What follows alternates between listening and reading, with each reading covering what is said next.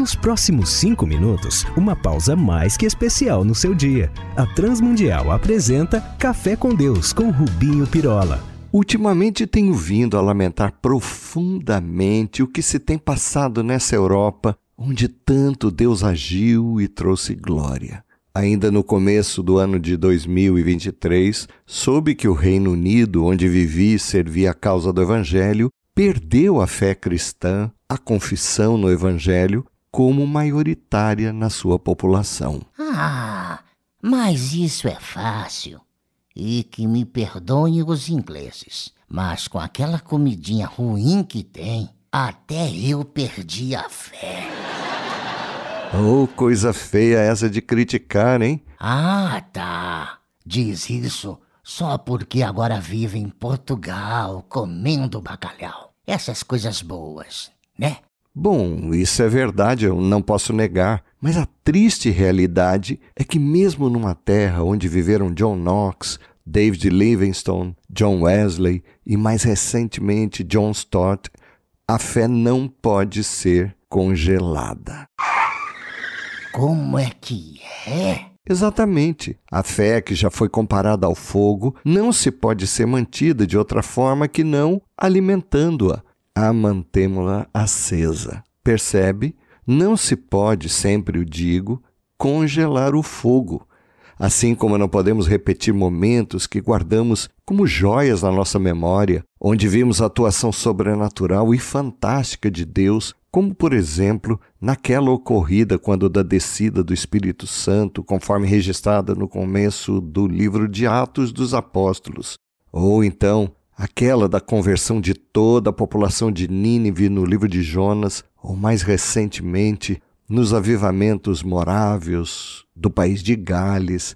Só há uma coisa a fazermos: colocar a nossa vida nas mãos de Deus e não nos amoldarmos à forma de pensamento desses tempos, mas permitindo-nos a transformação do nosso entendimento sempre, todos os dias, conforme o Evangelho, numa relação viva com Deus. Pera, pera. Então, é como ouço alguns pregadores a dizer que temos de nos mudar para o templo, vivendo na igreja a semana toda? Bem, primeiro que templo somos nós onde Deus habita. Você quer dizer nos salões de culto, não é isso?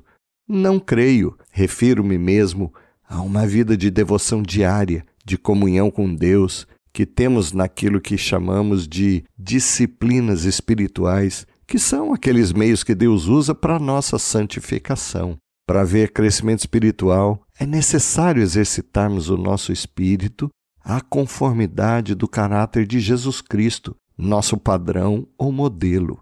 Sobre isso, Paulo recomendou lá em 1 Timóteo 4, 7 a 10: Exercita-te pessoalmente na piedade ou a uma vida conforme Deus, pois o exercício físico para pouco é proveitoso, mas a piedade para tudo é proveitosa, porque tem a promessa da vida que agora é e da que há de ser. Fiel é esta palavra e digna de inteira aceitação.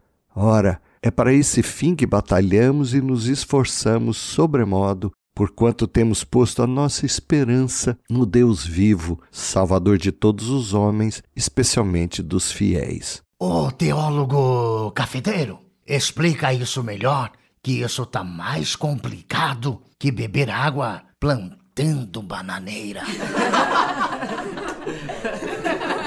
Então tá, eu me refiro a criarmos novos hábitos espirituais e isso nos tomará tempo tempo para desenvolvermos o costume de estarmos com Deus e de nos desfazermos de velhos procedimentos para que os novos se acomodem nas nossas vidas. Isso é mantermos a chama da fé acesa. Não tem outra receita. E isso, num português claro, tem a ver com leitura e estudo da palavra, e oração, e jejum, e solitude, doarmos generosamente, termos comunhão e adoração a Deus. Essas são ações práticas da fé que, motivadas por amor profundo a Deus, gera transformação pessoal e provoca assim um avivamento, se não na sociedade, pelo menos em nós, e de nós podemos alcançar a outros. Não tem outro remédio ou no caso, receita. E olha, Deus parece gostar muito de manifestar da sua presença e graça, onde ele é honrado, privilegiado a responder uma fé diligente e viva. Vamos falar então com ele. Pai amado, sabemos que a nossa fé não atrai a tua presença a nós, mas é ela, fruto do que fizeste primeiro e sinal de conhecermos quem tu és. Queremos que tu provoques em nós uma fé viva, capaz de revelar, de manifestar na máxima expressão o teu caráter aqui onde vivemos. Ajuda-nos a sermos diligentes, alimentadores dessa fé genuína que passa por uma vida dedicada a Ti todos os dias. Por Jesus pedimos-te. Amém. Olá, amigos. Escrevam para a RTM aqui ou lá em Portugal, trazendo a sua dúvida, sugestão, crítica, para que os possamos servir ainda mais. Um abraço nosso, meu e de toda a equipe que prepara este café.